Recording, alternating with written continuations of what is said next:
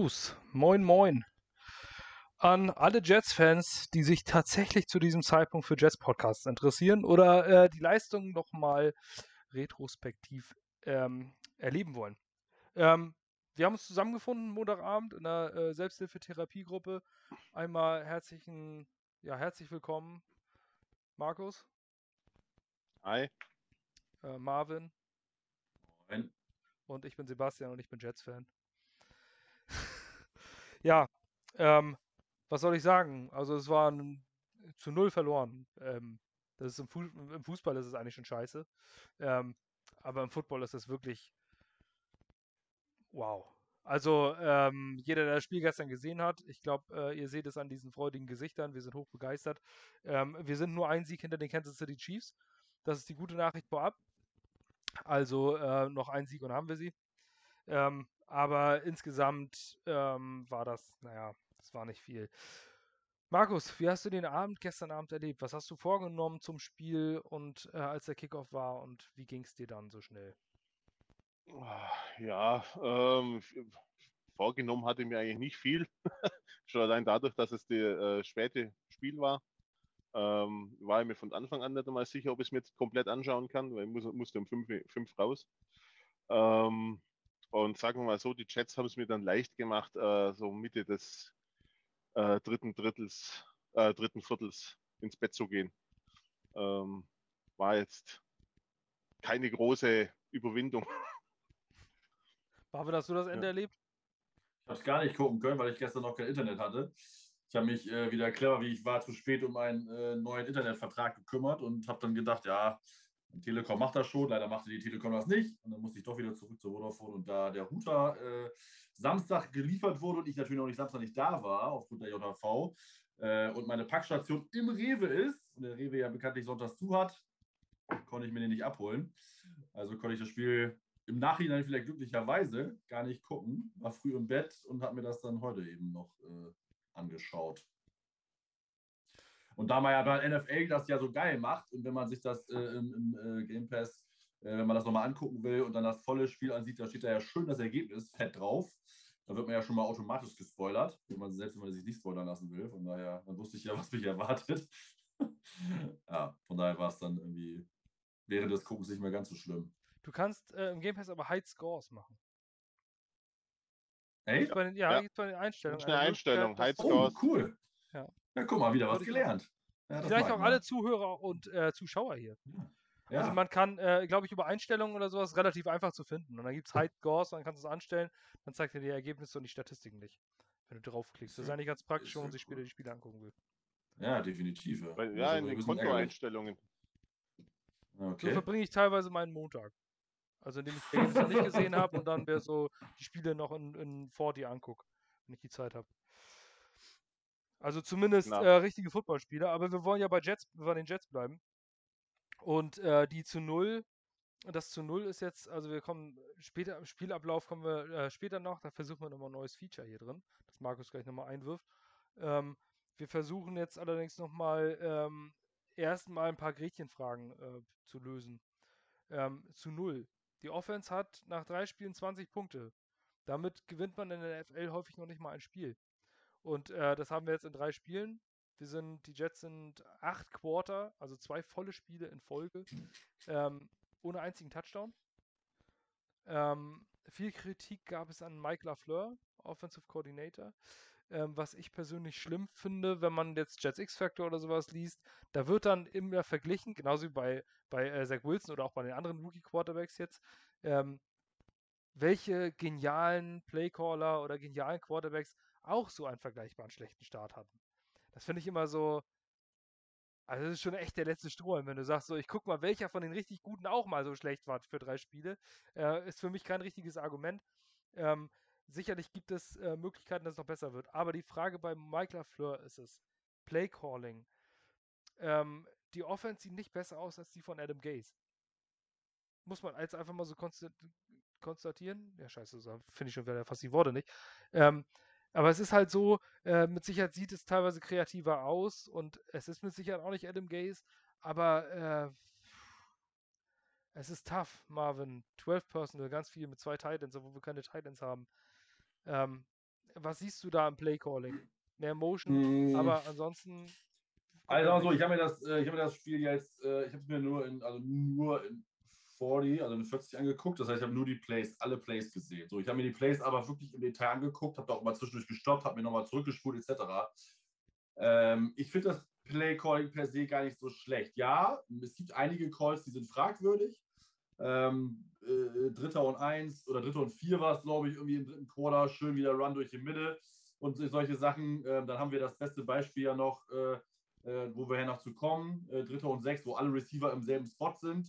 Da ist halt die Frage, ist es wirklich das Play Call oder ist, sind, haben die Receiver einfach die Route völlig falsch gelaufen? Das müssten dann mehrere gewesen sein. Ähm, da gibt halt ein paar fragwürdige Dinge, aber ich finde, wenn ich mir die Spiele so angucke und auch die, die, die, die Spielzüge so angucke, und ich habe immer gedacht, auch Wilson sagt ja immer und auch Sala sagen immer Execution, Execution. Ich habe die ersten beiden Wochen habe ich immer gedacht, das sagen sie ja immer. Es ist aber wirklich Execution. Ich habe mir das jetzt mal heute angeguckt und ich habe mir echt so viele Sachen rausgeschrieben. Das sind so viele Fehler von den Spielern und das muss man denen auch einfach dann ankreiden. Das werden die im Coaches-Film auch sehen. Ähm, na, natürlich kann, ist Lafleur hier jetzt kein, kein Mastermind im Moment. Ist, finde ich, aber auch genauso wie wir beim Rookie-Quarterback äh, nicht erwarten können, dass er halt die Bude abbrennt. Ähm, sowas wie Justin Herbert und Joe Burrow, das sind Ausnahmen, das müssen wir nochmal betonen, das sind Ausnahmen. Ähm, und Lafleur ist auch ein Rookie, Offensive Coordinator, auch der muss erstmal reinkommen, auch der muss seine Erfahrung machen, was, was hilft oder was, was erfolgreich ist mit seinem Personell, mit seinem, in der NFL etc. Ähm, und ich bin so dabei, man kann sagen, vielleicht, keine Ahnung, vielleicht kannst du 20 Prozent der Plays, ich sag mal, in Frage stellen oder diskutieren. 80 Prozent ist es für mich wirklich Ausführung. Das ist auf jeden Fall äh, eine ordentliche Ansage. Ich finde, was auch aufgefallen ist, ähm, dass Zach Wilson oft sehr am Stich gelassen wird durch äh, massiv schlechte Drops. Corey Davis war gestern eine Katastrophe. Ähm, muss man einfach mal sagen. Der war im ersten Spiel gut, zweites Spiel war gar nichts. Da ist er verantwortlich für die eine Deception. Ähm, Im dritten Spiel jetzt Drops. Also das ist wirklich, wirklich schlecht, was er die letzten beiden Spiele geliefert hat kann man als Profi mal eingestehen, aber wenn du von drei Spielen bei deinem neuen Arbeitgeber zwei Kacke gespielt hast, ist kein gutes Zeichen. Erst recht nicht, wenn du einen Denzel Mims hast, der äh, fragwürdigerweise einfach draußen steht. Ähm, und dann kommt noch dazu, dass die Tight Ends, okay, gestern hatte Tyler Croft mal einen guten Catch, aber ansonsten taugen die Tight Ends nichts, die wir da haben. Muss man ganz ehrlich sagen. Das ist die schlechteste Tight End Gruppe der NFL. Vielleicht findet man noch eins, zwei, die schlechter, schlechter besetzt sind aber äh, es ist definitiv unter den äh, Worst Three. Dazu hast du eine Offensive Line, die wirklich, ja, also da hat sich nichts verbessert zum letzten Jahr, kann man sagen, was man möchte. Ähm, aktuell, bei der aktuellen Leistung vom, auf dem Platz. Und es ist immerhin schon ein Sechstel der Saison gelaufen. Ja. Markus, siehst du das auch so? Ist, ist Mike LaFleur, ist das jetzt ein serious problem oder sind das äh, growing pains? Wie würdest du das einschätzen? Ich glaube, ein Problem ist noch keins. Ähm, wie Marvin schon gesagt hat, äh, im Prinzip, er macht den Job auch zum ersten Mal. Und ja, äh, ich, man, kennt, man, kennt, man, kennt, das Playbook natürlich nicht.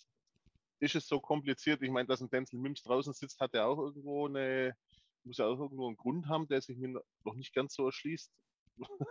ist es zu kompliziert oder ähm, dass es alle nicht kapieren. Es war ja mal, war ja mal im Raum gestanden, Denzel Mims, äh, Mims kapiert das Playbook noch nicht. Deswegen ist er inaktiv. Und jetzt stellt sich halt die Frage, wie Warman schon gesagt hat, ein Spielzug, da sind sie alle so chaotisch wie Hühner durch die Gegend gesprungen. Da wirft sich schon die Frage auf, haben sie es vielleicht alle noch, noch gar nicht so richtig auf der Kette. Ähm, und ansonsten, ja, sind, teilweise sind da Fehler dabei. Ähm, die würde ich nicht mal aufs Playbook ab, abwälzen wollen. Also ja, die Drops furchtbar, die O-Line löchrig wie ein Schweizer Käse. Ähm, und gut, klar, und dann und dazu kommt nur ein Rookie-Quarterback, wenn der natürlich dann einfach mal durch diese ganzen Bedingungen, ähm, ja, der, der, verliert natürlich einfach sein Selbstvertrauen. Das kommt dann dazu. Das darf man nicht vergessen. Also es ist kein äh, Tom Brady oder kein äh, äh Aaron Rodgers, die nur an, an 20 Punkte Rückstand einfach mal so aufholen. Weil sie schon mal, weil sie wissen, sie können es. Äh, wenn du natürlich jetzt in deinem dritten NFL-Spiel ähm, in Folge einfach ja, diese Drops hast, äh, die äh, Line bricht zusammen, du bist am Springen, dann verlierst du deine, deine, dein Selbstbewusstsein und dann funktioniert auf einmal nichts mehr. Ja? Ähm, also ich würde es jetzt noch nicht am, irgendwie am, am Offense Coordinator festmachen. Auf keinen Fall. Es ist immer noch ein Rookie Offensive Coordinator, Rookie Head Coach und Rookie Quarterback. Ähm, also in meiner Meinung nach ist es auch noch kein serious Problem, aber es ist ähm, ja da muss was passieren. Irgendeine Veränderung, die müssen für sich ausprobieren, vielleicht mal versuchen, ihn in die Booth, also oben, äh, oben ins Stadion zu setzen, vielleicht das mal zu versuchen, ähm, irgendwo eine Zwischenschaltstation, Quarterbacks-Coach dahinzustellen oder sowas. Ähm, wäre vielleicht mal Versuch wert. Mike LaFleur ist jetzt ja auch nicht. Äh, Greg Knapp hatte diese Rolle übernommen. Gott hab ihn selig. Er ist äh, an einem Fahrradunfall verstorben.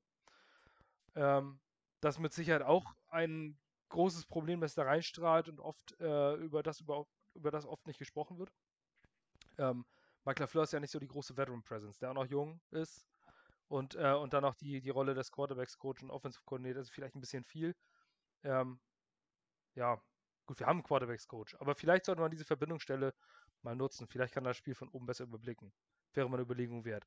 Aber ich bin auch da bei dir, äh, das ist noch kein Serious Problem ist. Ein anderes Serious Problem ist allerdings unser Right Guard. Greg Van Roten. Ähm, nach dem Spiel gab es eine Aussage, ähm, ein Interview mit Greg Van Roten und Van Roten hat ähm, wortwörtlich gesagt, ich muss jetzt jetzt nochmal raussuchen, ähm, Zach Wilson muss lernen, dass das hier die NFL ist und äh, er den Ball schneller rauskriegen muss. Ähm, wer sich das Video anguckt, das war nicht einfach nur mal so eine Aussage, wo du sagst, ja, der Rookie muss halt lernen, sondern das war ganz offene Kritik am Quarterback. Ähm, und äh, in meinen Augen von einem Veteran, der seit vielen, vielen Jahren in dieser Liga ist, ein Stück weit ein Vorführen. Ähm, und Schuld abwälzen.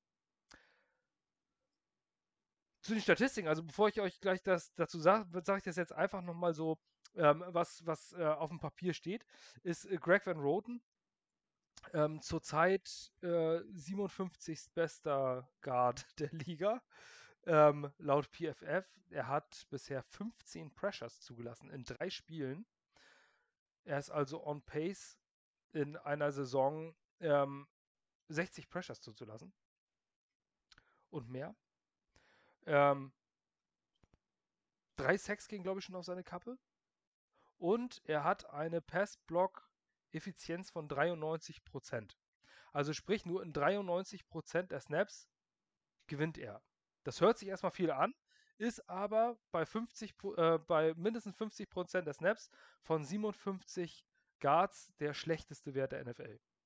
Und dieser Mann nimmt sich das Recht raus, den Quarterback zu kritisieren, dass er den Ball nicht schnell genug rauskriegt. Ich persönlich finde es ein Unding. Was, was sagt ihr dazu? Ja, ähm, ich habe mir das Interview angeguckt und er hat das als erstes gesagt. Das war der allererste Satz war das, was, er, was du gerade vorgelesen hast. Und danach hat er natürlich gesagt, und wir müssen besser blocken, etc., besser ne, so und so machen. Ähm, deswegen ist er hat das halt nicht nur den einen Satz gesagt und dann stoppt, sondern er hat natürlich auch natürlich äh, auch die Schuld bei sich oder bei, bei der Line allgemein gesucht. Ähm, trotzdem ist es natürlich, kommt es natürlich schlecht rüber. Das ist halt immer das Problem der Jets, die wir haben, dass wenn wir eh schon kacke sind, dann kommen halt solche Sätze, die das natürlich, gerade weil wir New York Media sind und weil sich natürlich unsere Beatroller darauf stürzen, ziehen sie das raus und sagen, hier, er blamet den Quarterback. Das Problem ist sogar, dass er mit der Aussage recht hat. Äh, und da habe ich halt, das sind die Beispiele rausgesucht. Der Wilson hält den Ball viel zu lange äh, und sieht auch seine offenen Receiver nicht. Das ist ein Fakt. Dass er das natürlich so in der Deutlichkeit sagt, ja, kannst du halt in Frage stellen, kannst du auch diskutieren, ist auch wahrscheinlich falsch, muss man ein, wahrscheinlich teamintern ansprechen. Und man kann einfach sagen, wir müssen wieder besser, äh, alle Bereiche müssen besser äh, Execution oder Execution better, wie auch immer. Wir müssen besser blocken. Ähm, Spiel muss besser werden, wie auch immer. Ähm, aber wenn Trainer sagt, die O-Line muss besser halten, der Tight End muss besser blocken und der Quarterback muss auch was dazu leisten, das hat Salah selber auch schon gesagt. Persönlich finde ich das jetzt nicht so dramatisch, gerade so wie im, im Kontext, wie er das gesagt hat. Äh, es wird halt natürlich aufgebauscht und äh, es kommt natürlich noch hin dazu, dass wenn Roten das sagt und der einer der schlechtesten Right Guards der Liga ist, das macht es natürlich nicht besser. Ähm, ich würde die Aussage aber ehrlich gesagt nicht so hochhängen, weil im Endeffekt hat er leider auch recht. Ja, Ja, Markus, also ich finde es schade, dass sowas äh, öffentlich ausgetragen wird. Das ist meine Pro mein Problem dabei. Was sagst du? Ja, also wie gesagt, ich habe jetzt das Interview nicht gesehen, aber prinzipiell finde ich es immer scheiße, egal in welchem Sport, wenn Mannschaftskameraden, äh, oder, ja, oder wenn man den Mannschaftskameraden kritisiert öffentlich. Also finde ich, ist ein absolutes No-Go. Äh, sollte nicht sein. Und ich weiß zum Beispiel, dass es ja einige Profimannschaften gibt, wo sowas auch äh, unter ja, Strafe steht, äh, bei einem Interview schlecht, also die Leistung von, von Kameraden zu kritisieren. Hat meiner Meinung nach im, im Lockerroom zu bleiben. Sagen darf man es, ganz klar. Meine Kritik gehört dazu. Das muss natürlich auch ein Quarterback einstecken. Der muss sich natürlich auch gefallen lassen. Recht hat er damit. Es, es gibt einige Szenen, wo du denkst, äh, der Ball könnte schon lange weg sein. Aber gehört nicht in die Pressekonferenz, meine Meinung. Genau, wollen wir das Problem nicht viel größer machen, als es ist, aber ähm, Greg Van Roden ist wirklich äh, von der Leistung her bisher äh, katastrophal, das muss man sagen. Ähm, und getweetet hat zum Beispiel auch Duke Manyweather, einer der Offensive Line Gurus der Liga, ähm, der teilweise die besten oder der viele der besten Linemen trainiert hat, ähm, hat getweetet, I try to stay offensive line positive, but Oh man, the Jets have to upgrade right guard. 62 is a liability. Ja. Das hat er während des Spiels getwittert, so. Das lese ich jetzt hier gerade. Also, ähm, vielleicht muss man da mal umdenken und vielleicht jemand anderen einsetzen. Gut. Das war ein, ein Thema, das wir jetzt erstmal nochmal abhaken können.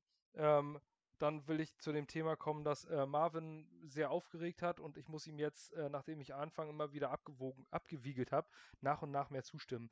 Ähm, da muss ich meine Meinung jetzt mal ein bisschen einfangen, Marvin, und dir recht geben. Deswegen spiele ich den Ball zu dir. Denzel Mims war wieder inactive. Ja, ach so, ja, ach so, da habe ich ja schon eigentlich eingekriegt, das habe ich ja schon eigentlich akzeptiert. Ja, wie gesagt, also mein Markus hat es ja auch angesprochen, eben, äh, das ist natürlich nur eine Szene gewesen, aber diese Third Six, wo da alle in derselben äh, Position waren, man fragt sich halt dann, nur, weil er jetzt, keine Ahnung, als Beispiel, ich weiß, wir wissen es ja nicht genau, die Y-Position spielen kann, aber X und Sie kann er halt anscheinend nicht spielen oder umgekehrt. Ähm, aber die anderen können es ja auch nicht. Ne? Also man hat die Drops gesehen, man hat zum Teil, glaube ich, ohne dass ich wirklich der Routenexperte bin, das gebe ich gerne zu, ähm, glaube ich, dass da einige Routen äh, noch nicht so ganz waren, wie sie sein sollten. Äh, die Receiver waren relativ wenig frei, das ist einfach ein Fakt. Ähm, gerade wenn es ein äh, bisschen weiter hinausgehen sollte, über 10 plus Yards. Ähm, natürlich haben die Broncos keine schlechte Defense mit Fuller und Justin Simmons etc., aber so gut ist es jetzt auch nicht, dass man da nicht mal sich mal ein bisschen frei machen kann. Und dann ist es einfach für mich ein, also ganz ehrlich, wenn du dann einen Denzel nimmst, damit nichts anfangen kannst und wenn der nur acht Plays auf dem Feld steht, ich meine, wir müssen mal uns vor Augen führen. Der längste Play diese Saison war 40 Yards von Denzel Mims in seinem einzigen Snap. So, und natürlich ist das jetzt ein bisschen Glück, ein bisschen Ironie des Schicksals etc. Aber es ist auch ein bisschen bezeichnend und das muss man auch mal einfach anerkennen. Ähm, und äh, klar sind die Trainer immer am Tee dran und ich will da eigentlich auch gar nicht mehr viel zu sagen, aber für mich ist es ein Unding, dass er nicht spielt. Äh, auch wenn er das versucht hat, Salah das so gut zu erklären. Aber ich sage mal so, äh, so viel habe ich jetzt Jeff Smith bei den Special Teams nicht gesehen und ich habe jeden Step gesehen. Ob der, der erste war und getackelt hat, ist mir nicht aufgefallen. Äh, vielleicht habe ich es übersehen. Äh, aber dafür den als Gunner zu nehmen und das jetzt hochzuloben und so wichtig zu nehmen, sorry, äh, fällt mir nicht viel zu ein. Ähm, weil man ja gerade gesehen hat, Corey Davis ist kein Jump-Ball-Receiver anscheinend, aber Dempsey Mims wäre einer. Ich meine, der ist 6'5, 6'3, ich weiß nicht genau. Äh, von daher ganz ehrlich, du brauchst so einen Spieler und für mich ist es äh, fahrlässig, muss ich gestehen. Und für mich ist es halt eine falsche Entscheidung. Ich glaube, man kann das Coaching-Staff kritisieren. Ich glaube immer noch am Coaching-Staff. Ich meine, ich habe Salas äh, Einstellung sehr gefeiert und äh, ich glaube noch dran. Er ist halt auch neu, so wie viele andere auch und die brauchen die Erfahrung. Aber ich glaube, damit tun sich keinen Gefallen. Meine Meinung, da werde ich auch, das ich auch da bleiben. Selbst wenn sie jetzt die nächsten Spiele gewinnen, glaube ich, dass es falsch ist. Aber boah, wir werden sehen, wie sich entwickelt. Markus, wie siehst du das, dass er inactive ist? Also muss er alle drei Positionen lernen oder liegt es eher am Coaching-Staff zu sagen, ähm, gut, dann setze ich dich halt nur rein, wenn Corey Davis auf X mal kaputt ist und dann ähm, machst du es da gut? Ja, ist schwierig zum Beurteilen. Wie gesagt, mir fehlt momentan noch so ein bisschen überhaupt die Erklärung, warum ist er draußen. Also das sind ja alles nur Gerüchte. Ähm, es war ja noch nie so richtig, äh, hat keiner auf den Punkt gesagt, wo es denn genau mangelt. Also wenn es wirklich äh, daran liegt, dass er alle Positionen spielen können soll, ähm, ja, wobei da muss man sagen, das, das war von vornherein klar, als man ihn gedraftet hat, dass es nicht kann. Das wäre natürlich jetzt schade, wenn sich dadurch herausstellt, dass man da einen äh, äh Second Round Pick äh, mit dem neuen Coaching Staff quasi ja, vor die Hunde wirft, vor die, wenn man nicht einsetzen kann. Ja, also diese, diese, gerade das mit dem Draften sehe ich auch, also man muss, ähm, man, man draftet ja nicht für den jetzt aktuellen Coach. Das wäre ja dumm, wenn das ein General Manager macht. Schließlich haben die Spieler vier Jahre Vertrag und äh, Joe Douglas wusste auch, dass äh, Adam Gaze angezählt ist nach dem ersten Jahr. Ähm, ja. Also man draftet ja nach Talent und du bist ja ein Talent Evaluator und du musst mit deinem Scouting Department sagen, welcher Spieler taugt es für vier Jahre und danach einen Anschlussvertrag zu bekommen. Hier ist eine Mücke, also wundert euch nicht, dass ich so eine komische Bewegung mache. ähm, ja, ähm, und dann wäre es ja auch General Manager einfach als General Manager Scouting Department wirklich ein Armutszeugnis, wenn du nur für diesen Spieler einen Co äh, für diesen Coach einen Spieler machst. Das kannst du in der sechsten, siebten Runde vielleicht mal machen, aber nicht mit den Top Picks. Ähm, dann bist du ein schlechter General Manager wenn, oder, oder nur eine Marionette. So, und da ist recht in dieser Power Structure. Das wäre schon katastrophal. Wenn, Mann, ey, das ist Gottverdammt viel. Wenn, ähm, ja, das wäre schon mal ein schlechtes Zeichen. Und es wäre auch ein schlechtes Zeichen für, äh, für Joe Douglas, wenn der Second Round Pick ähm, versagt hat. Wir haben damals massiv kritisiert Mike McKagan, als er hier Darius Stewart den Pick in Sand gesetzt hat. Das war ein Third Round Pick. Ähm, also eine Geschichten. Ja, und dann muss man das, äh, muss Joe Douglas sich das auch mal anhören. Was ich jetzt aber zum Coaching-Staff, also ich finde, ich habe umgedacht. Ich war ja eine ganz andere Meinung. Marvin, wir haben uns da ja auch schon äh, mit verschiedenen Meinungen darüber ausgetauscht. Aber mittlerweile sehe ich das auch, dass man sagt, wenn, wenn du einen Spieler hast, der bestimmte Stärken hat, und das geht ja eigentlich, das haben wir eigentlich vor der Saison immer gesagt, das wird ein Coaching-Staff, der mal die Stärken seines Spieler, der Spieler nutzt. Ähm, und das scheint sich gerade als ins Gegenteil zu bewahrheiten. Wenn Denzel Mims nicht unbedingt mit der Frau von Michael Fleur geschlafen hat, dann ist es absolut nicht nachvollziehbar, warum er nicht spielt. Er ist gesund. Ähm, und wenn, er, wenn du sagst, also erstmal ist diese, diese Shanahan-Offense unfassbar kompliziert. Wenn man sich das anguckt, der hielt nicht eine Route wie im Amateurfootball, du läufst die Post-Route und fertig, sondern die ist mit verschiedenen Möglichkeiten ausgestattet, die Route. Also es ist per se, sag ich mal, als eine, eine Fly-Route, also einfach nur gerade äh, ab dafür. Und dann gibt es aber vier verschiedene Varianten. Wenn dein Cornerback in Man-Coverage Press spielt, dann deutest nur den Slant an und gehst dann, also Slant and Go. Wenn der ähm, Outside Linebacker in die, äh, in die Hook Zone geht und äh, es eine Cover 3 ist, dann kürzt du die Route dann und dann ab. Also es ist mega kompliziert, schon für einen Receiver. Dann stelle ich mir vor, was geht denn dann im Kopf eines Quarterbacks ab? Der äh, dazu dann auch noch lesen muss, wie sich die Routen des einzelnen Receivers verändern. Wenn, also das mag ja sein, wenn alle super hochintelligent sind, so wie Ryan Fitzpatrick oder sowas, in Harvard studiert haben, dann mag das ja funktionieren. Aber das sind Jungs von der Straße teilweise. Ähm, das ist dann vielleicht zu kompliziert. Und vielleicht musst du dann einen Spieler wie Denzel Mims sagen, okay, für dich ist nur die X-Position vorgesehen. Erstmal. Das wurde damals mit Cam Newton gemacht. Cam Newton ist auch nicht die hellste Kerze auf der Torte. Und als er aus Auburn kam, haben sie ein vereinfachtes Playbook in, äh, in Carolina für ihn genutzt, damit er erstmal reinkommt, gedanklich. Cam Newton ist nie ein Quarterback gewesen, der mit hoher Intelligenz gepunktet hat. Das muss aber auch nicht. Das ist jetzt nicht despektierlich gemeint. Aber ähm, manche Quarterbacks können das halt eher nicht. Lamar Jackson ist auch nicht unbedingt eine Intelligenzbestie. Aber was der aus seinen Plays macht, der wird, ihm wird es einfach gemacht. Run-Pass-Option. So, also entweder läufst du, wenn das nicht funktioniert, dann ziehst du den Ball raus und dann passt du ihn und dann hast du ein relativ einfaches System.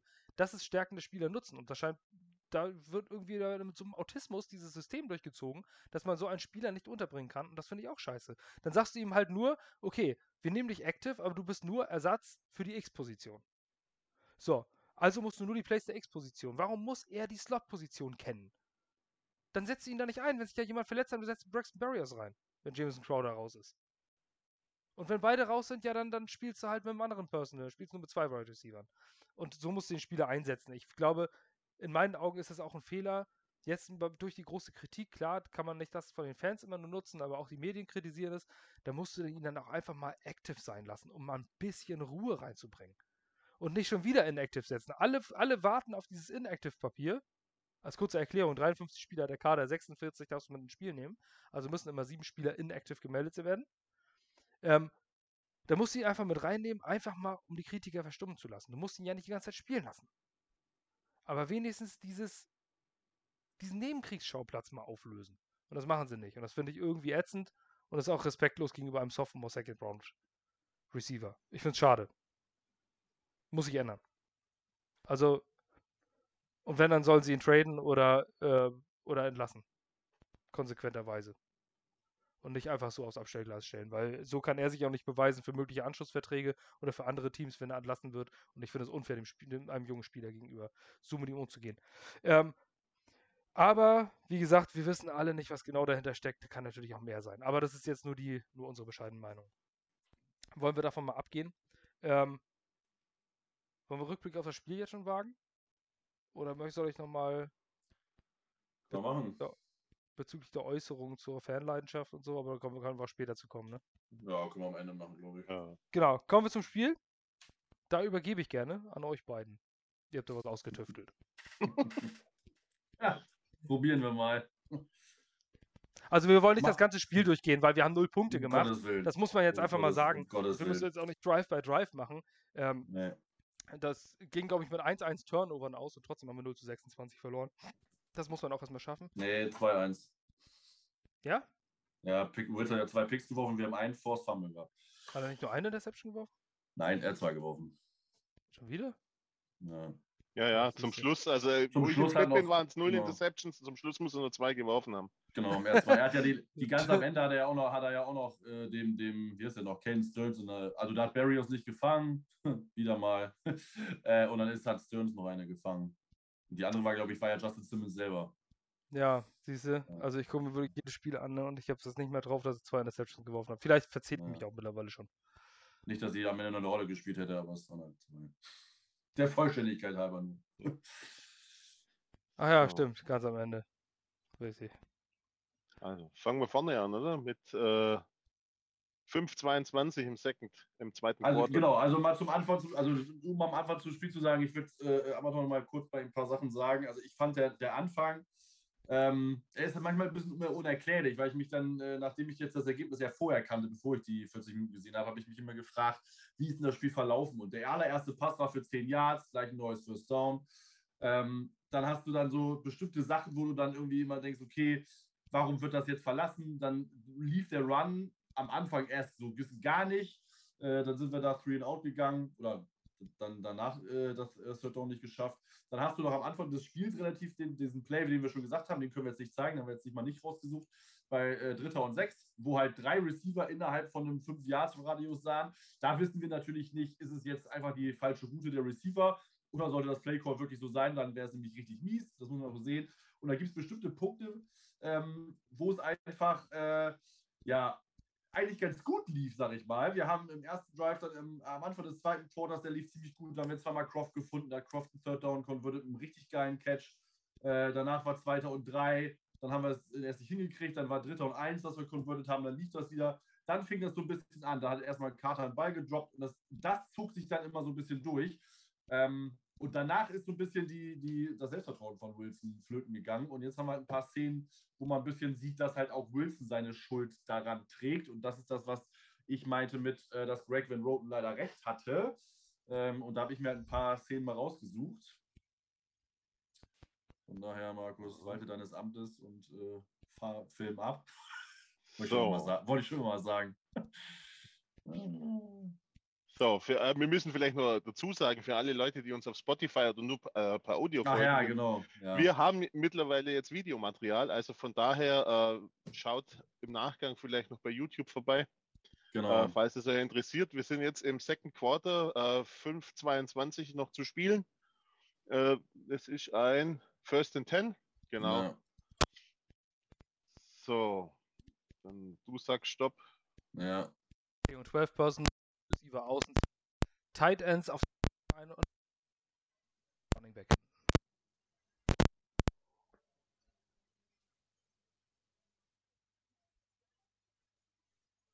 So, ja, bisschen noch, bisschen noch, so, stopp. Ähm, das ist so eine Sache, da, ich habe das einfach mal Play mal mit reingenommen, weil ich auch mal eure Meinung hören wollte, gerade Bastis, ähm, wie ihr dazu steht. Äh, für mich ist es natürlich jetzt zwei Sachen. Einmal ist Wilson, wenn du mal auf Wilson äh, reingehst, man sieht ja, dass der eine D-Line mit relativ nah dran ist.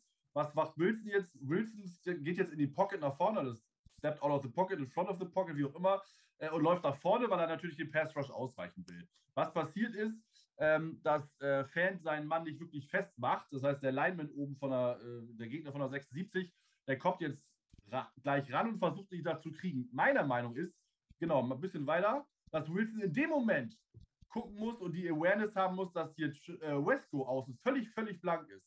Jetzt ist die Frage, ist das zu viel verlangt? Ist das einfach eine Sache, weil er einfach die Pocket so eng ist und die Linemen sind dann immer auch fix, äh, dass er den nicht sehen kann. Und er, kommt, er kann jetzt einfach dem Lineman nicht entkommen. Das heißt, er wird jetzt von dem Lineman, ich weiß gar nicht, wer das jetzt ist, äh, gleich gesackt, weil er hinter der Line of Scrimmage ist. Aber Wesco ist so frei und er könnte ja, bis der Pass ankommt, ist der Verteidiger niemals da. Und er könnte noch, glaube ich, noch locker noch fünf Yards machen. Und du hast halt einen Raumgewinn von fünf Yards und hast nicht äh, einen Verlust von vier. Das ist einfach nur ein Play, was ich, wo ich mal eure Meinung dazu hören will, weil ich glaube, dass man da schon äh, die Awareness haben kann und sagen kann, okay, den Pass kann ich irgendwie noch auf N Westco anbringen. Und es ist einfach wirklich so eng, weil die Line einfach in dem Fall auch gar nicht hält, dass die Protection in dem Fall einfach das Problem war. Ich weiß jetzt aber nach dem Play nicht, wo sein First Read war. Also wenn du nochmal drei Schritte zurückgehst, dann sieht man vielleicht, wo die Augen des Quarterbacks sind. Ja, ich glaube, die sind gar nicht rechts, ne? Glaub nee, ich glaube, der geht nämlich nach links raus und das soll diese äh, Outroute genau. von, von Tyler Croft, glaube ja. ich, oben werden. Ja. Ähm, dann hat er das nicht im Blickfeld. Oder, oder vorne oder in der Mitte, ähm, ich meine, das müsste Corey Davis sein mit der Post-Route. Ja. Ähm, also, dass er vielleicht die linke Seite, linke, äh, das linke Feld im Blick hat. Da also braucht er mehr Zeit, um den Checkdown auf rechts zu nehmen. Also, ich glaube, das würde ich ihm nicht vorwerfen. Ja, ich meine auch, er, er, er, sieht hier nach oben, nach links, also links quasi, und äh, bekommt jetzt mit, dass er jetzt im Prinzip hier äh, kurz davor ist, gesackt zu werden. Ja. Und äh, hat dann erstmal andere Probleme. Er macht eben diesen Ausfall nach vorne äh, versucht sich eben Luft zu schaffen und hat, glaube ich, immer noch den Blick nach oben. Ja. Also nach links außen. Und ja, hier ist es im Prinzip schon zu spät. Genau, da wird er dann halt äh, gesackt, ne? So, weil ja. er halt nicht wegkommt, ne? Wenn er wegkommt, wäre er eh, wäre, wäre er weitergelaufen. Aber soll ich mal nochmal, okay. Ich glaube einfach, es ist halt die Frage, ob man nochmal eben nach rechts gucken kann oder den Ball wegwürfen. Ist natürlich auch ein richtig enges Ding, weil er ja irgendwie, keine Ahnung, der gefühlt 20 Mann innerhalb von 5 Yards. Ähm, aber es ist halt äh, schade, ne? weil also ich, es gibt einige Szenen, wo das so ist. Ja. Also diese Quick-Outs, äh, wie Trevor Westco, den hat, sind ja dafür gedacht, eigentlich als Checkdown zu sein. Genau. Er ist recht bei einer, äh, vor allem wenn du siehst, dass es hier äh, eine Zone Coverage Cover 3 ist, ähm, eigentlich fast eine Temper 2 müsste das sein, dann siehst du, dass ganz, ganz viel hinten in die Zone geht. Mhm. Einfach auch geschuldet, geschuldet durch das Play von Zach Wilson in den ersten beiden Spielen, die versuchen, äh, auf den Turnover zu lauern, ähm, dann sollte man das vielleicht als schnellen Checkdown nehmen. Weil zumal während des gesamten Spiels ja klar ist, dass Tyler Croft da drüben niemals den Ball kriegen wird. Aber die Pressure kommt auch sehr, sehr früh, ne? ja, ja, genau. Naja, du hast die O-Line und die, also das Blocking allgemein relativ schlecht. Ja. Und das ist natürlich auch ein Nachteil, wenn dann, ähm, also das weiß der Gegner hier, Fangio steht an der Seite, das ist einer der besten Defensive Minds ähm, seit langer, langer Zeit in der NFL. Ähm, also nicht allein, natürlich gibt es noch andere, aber trotzdem ist er sehr weit vorne. Ähm, das nutzt er natürlich für sich aus. Ne? Der Pass Rush übrigens war vorher katastrophal von den Broncos in den ersten beiden Spielen. Abseits von Von Miller, Von Miller ausgenommen, äh, mit 2,2% ja. Pressure Rate.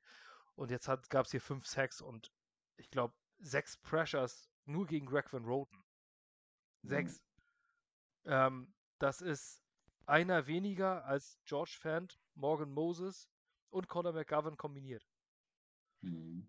Ja, also dann, dann hast du natürlich, wenn du dann ein Loch auf Right Guard hast, dann ist es natürlich auch schwierig. Und hier hast du es auch gemerkt, da kam die Pressure dann ran, entgegen der Erwartung. Pass Rush war die einzige Schwäche der Broncos, wenn ihr mal Preview noch gelesen habt. Ähm, mhm. Und die nutzen das natürlich, indem sie in die tiefe Coverage gehen und dann Band, Butt und Break. Ne? Du kannst die ersten paar Yards zulassen und ja, aber zur Not musst du den Checkdown nehmen. So arbeitest dich halt vor, ne? Mühsam ändert sich das Eiche. Ja, genau. Das ist es ja, ne? Take what the defense gives you. Das haben wir beim letzten Mal ja im letzten Spiel ja schon auch bei den Panthers schon gesagt. Und das ist so das, was Wilson halt immer noch fehlt. Sieht man beim nächsten Spielzug halt viel besser. Das ist jetzt, sagen wir, okay, äh, eher weniger äh, Wilson-Thema. Das nächste Play aber eben nicht. Das geht nämlich für meiner Meinung nach ganz klar auf Wilson, weil nämlich der äh, Outer Receiver, äh, in dem Fall Tyler Croft, ähm, das sieht man gleich, ähm, genau in seinem Blickfeld sein muss. Aber lass erstmal abfahren. Aber hier sehen wir wieder ein na, O2 Personal, also du hast keinen Running Back, ähm, aber einen dritten Receiver außen. Dritter und ja, elf. Running, Running, Back ist ja Ty Johnson, der da an der, äh, neben äh, Moses steht, ne? Ja, aber nach vorne gezogen. Kann natürlich sein, dass es ja, ein ja, genau. Motion ja, war. Dann ist es wieder ein 12 Personal. Und das ist auch ein großes Problem, dieses 12 Personal. Warum spielst du, wenn du drei eigentlich, ja, vernünftig spielende Running Backs hast oder mit zwei lausigen Tight Ends? Also irgendwie, ich verstehe dieses Personal nicht. Gut, so. können wir gerne laufen lassen. Ja. Genau. Also wir sind, glaube ich, immer noch im selben Drive. Ja, äh, genau. Bei äh, immer noch äh, zweites Quarter, 4.30 auf der Uhr, Third and 11. 0 zu 10. 0 zu 10, genau. 10 steht's, ja, genau. Jetzt geht's los.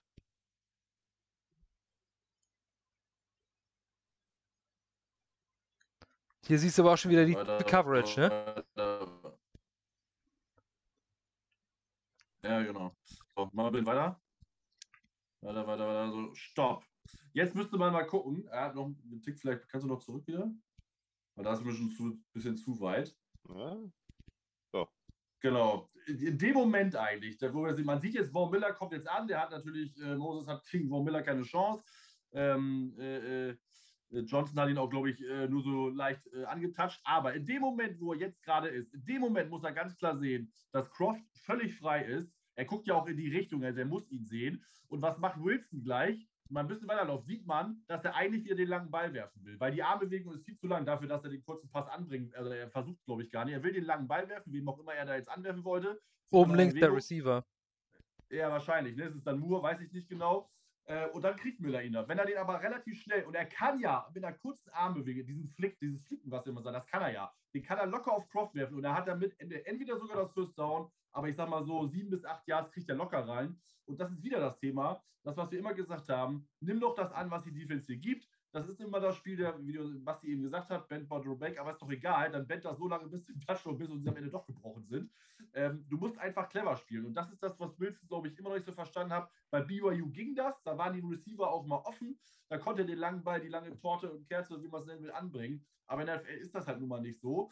Ähm, und da in dem Moment, jetzt in dem Moment muss er wissen, okay, es klappt nicht, er ist noch gar nicht so weit, ich muss äh, auf, auf Croft werfen, fertig aus und nicht dann den langen Ball noch werfen, weil dann ist, ist auch egal, ob Moses dann äh, Von Miller los, äh, äh, loslässt oder nicht halten kann, dann kommt der Ball zu Croft und fertig aus. Und wir haben Raumgewinn von 8. Das sind so Sachen, wo ich sage, das ist ganz klar Wilson-Thema, das muss er einfach lernen. Das sind halt diese besagten Growing Pains, aber das ist so ein Thema, was ich gesagt habe, weswegen ich auch glaube, dass es nicht hauptsächlich an äh, äh, Mike LaFleur liegt, ähm, es ist einfach Execution, es ist Ausführung und es ist Unerfahrenheit des Spielers oder auch die, das, der Glaube daran, dass ich das schon hinbekomme. Ähm, aber in dem Fall ist es einfach für mich klarer, klarer Quarterback-Fehler. Ähm, und diese Dinger gab es halt auch öfter. Und das sieht man hier, glaube ich, ganz gut dran. Aber auf der einen Seite muss man natürlich sagen, dass dir ein Raumgewinn von 7 und 8, 7 oder 8 an der eigenen 32 bei dritten und 11 nichts bringen. Aber ja, auf der anderen Frage, Seite. So kommt, ne? Ich glaube schon, ich meine, VfB kann er auch schon kriegen. Ne? Dann musst ne? du die also Chance nutzen. Gib ihm den Ball. Er hat ja die Möglichkeit, den einen. Da, genau. Es sieht jetzt ja aktuell so aus, als würde nur oben der Cornerback noch stehen und Titan gegen Cornerback dürfte eigentlich ein körperliches Mismatch sein, dass er ihn dann vielleicht auch äh, mal umlaufen kann. Also genau. auf jeden Fall hat er die Möglichkeit, den Ball zu fangen und dann noch Yards after Catch zu machen. Das muss er nutzen. Hast du recht. Ja, ist so. Genau, du weißt ja nie, was passiert. Und Croft ist jetzt ja, wie du sagst, ja kein, kein Leichtgewicht. Und im Moment sieht man einfach, dass er gar keiner ist. Der Cornerback muss ja erstmal wieder zurückkommen, bis er da ist. Und ich meine, man kann so ein bisschen noch nach außen laufen, dann kann er auch springen, wie auch immer. Also das First Down ist jetzt nicht unwahrscheinlich. Von daher musst es zumindest probieren, weil die anderen Varianten sind ja tot. Zumindest, wenn man das jetzt in dem Moment, wo man jetzt gestoppt hat, ist ja keiner der anderen Receiver frei. Nee, und da hinten und oben den Receiver könnte Elijah Moore sein oder ist es Corey Davis mit dem Handtuch oben? Ja, das weiß ich leider ja. nicht genau. Am Anfang des Plays hat man auch gesehen, dass äh, zwei äh, in der Cover 2 stehen hinten. Also den kannst du auch ja. nicht abwerfen. Ja, äh. Es sei genau. denn, du bist Patrick Mahomes oder Aaron Rodgers und triffst ihn genau dazwischen. Ähm, ja, da muss er, da muss er, äh, ich glaube, im Kopf von Zach Wilson in dem Moment ab, der wird im Kopf haben, Dritter und Elf. Und äh, jetzt dieses äh, I want to be a hero, kommt dann nochmal äh, ins Spiel und dieses, ich möchte den First Down sofort erwerfen. Er muss seinem Mitspieler mehr vertrauen, auch wenn es Tyler Croft ja. ist, ich weiß. Aber trotzdem, dann, ähm, dann musst du halt sagen, okay, ich gebe geb dir jetzt den Ball, mach Yards after Catch. Das ist, glaube ich, auch das, was Robert Zeller angesprochen hat. Dieses, du kannst auch das unsexy Play machen. Mach das Boring Play. Ja, genau, ja, genau. Und das Boring Play kann ja zum geilen Play werden. Ich meine, wenn Croft den, äh, den Cornerback da umrennt und das First Down holt, ist das doch ein geiles Play. So. Ja. Also ja, aber das, absolut. Das ist ein schlechte, schlecht ausgeführt. Aber Spiel, mach die Spielzug nochmal zu Ende, was da passiert ist.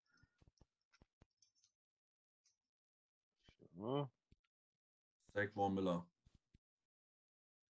Das, ist, das meine ich nämlich. Das ist halt das Thema, was dann passiert ist. Es ist Von Miller. Jetzt sagt man natürlich, ne, deswegen, deswegen bin ich halt auch auf äh, Aussage Red Voten war falsch, aber es ist einfach so. Und ähm, ähm, ich glaube, wir haben ja gleich, ich weiß nicht, ob das, gedacht, ob das dieser Spielzug war, aber wir haben noch einen, ich meine, das wäre noch ein Spielzug gewesen, also der zweite Sack, der, der eine von Malik Reed, war genau dasselbe Thema. Kam auch nur zustande, wo Wilson den Ball nicht los wird. Und das ist so, es ist einfach was Wahres dran, sollte man nicht sagen, aber es stimmt einfach und das muss Wilson lernen. Ich hoffe einfach, er lernt es noch. Äh, soll ja sehr äh, lerngebierig, äh, wissbegierig sein und eigentlich Fehler nicht wiederholen. Aber in dem Fall, auch in diesem Spiel, hat er es halt wieder nicht gemacht, das zu nehmen, was die Defense gibt. Das haben wir beim Panthers-Spiel schon angemahnt. Ich hoffe ja, dass darauf gesprochen oder darauf gezielt wurde, dass man ihm das erzählt hat.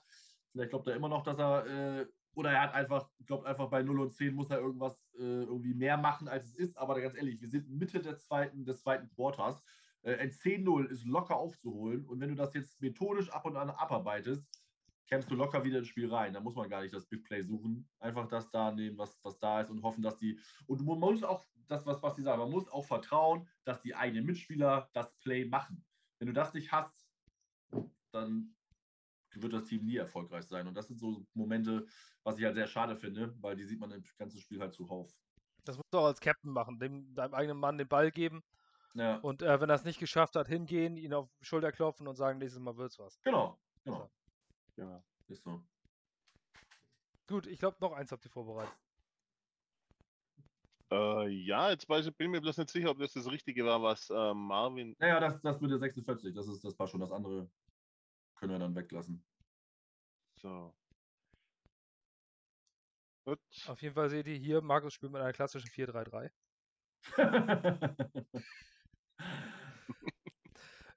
so, was haben wir hier? Wir haben hier ein.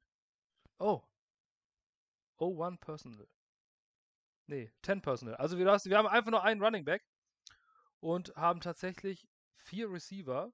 Mhm. Haben Trips right. Ja, erster und Gut, 10, also noch 46 Sekunden, 17 zu 0 zurück. Ähm, sind an der äh, sind wir jetzt gerade? 25.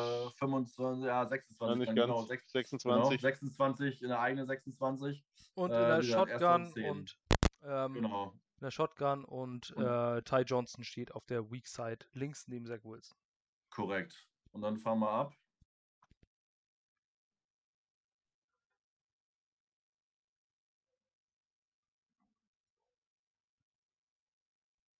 Na, stopp. Genau. Auch hier wieder, man sieht jetzt zum Beispiel jetzt, äh, das, was ihr seht, er geht, nachdem er dann, wir mal wieder ein bisschen zurück vielleicht. Das ist schon ein bisschen zu spät.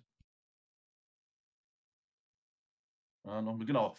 Da ist er jetzt, er hat so leicht links dran. Er guckt, er guckt jetzt in die Richtung. Man sieht das jetzt genau in dem Moment, wo man jetzt gestoppt hat, sieht man ganz genau, er sieht ja eigentlich jetzt seinen Running Back. Er sieht jetzt, dass hier Barrios gedeckt ist. Oben der Receiver, ne, den sieht man fast gar nicht an der Auslinie, ist auch gedeckt. Ähm, und äh, Davis nee, warte, wer ist denn das? Ich weiß gar nicht, wer es der abgehauen ist. Ähm, der ist jetzt leider aus dem Bild. Aber man sieht halt eigentlich fast alle Receiver sind, also die Receiver sind alle gedeckt. Der einzige, der frei ist, ist Ty Johnson, der jetzt gerade auf der Höhe der ursprünglichen Line of Scrimmage lang läuft.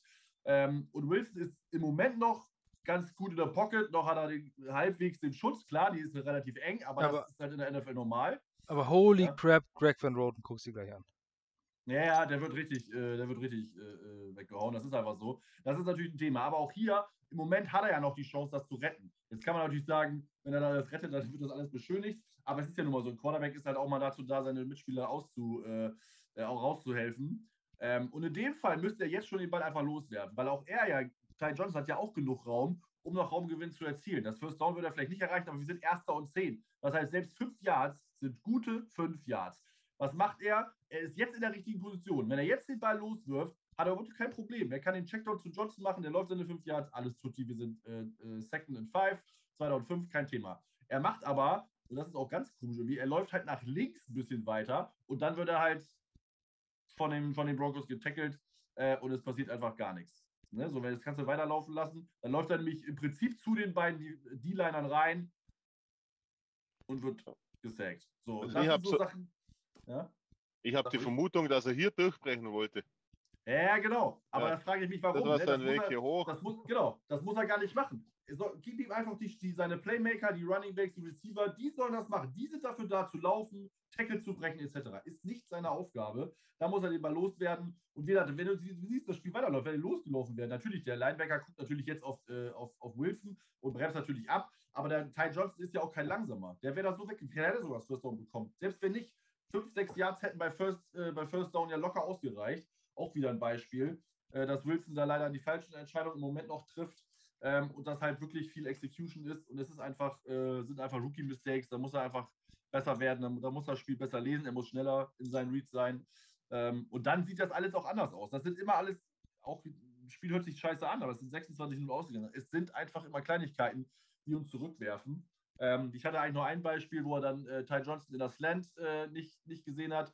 Oder ich glaube, da hat er ihn sogar überworfen. Also es sind, glaube ich, noch drei Pässe, die wir jetzt gar nicht zeigen, wo er die einfach die einfachen Bälle ähm, zu kurz oder überwirft. Dann haben die Receiver noch dreimal äh, äh Bälle fallen lassen, etc.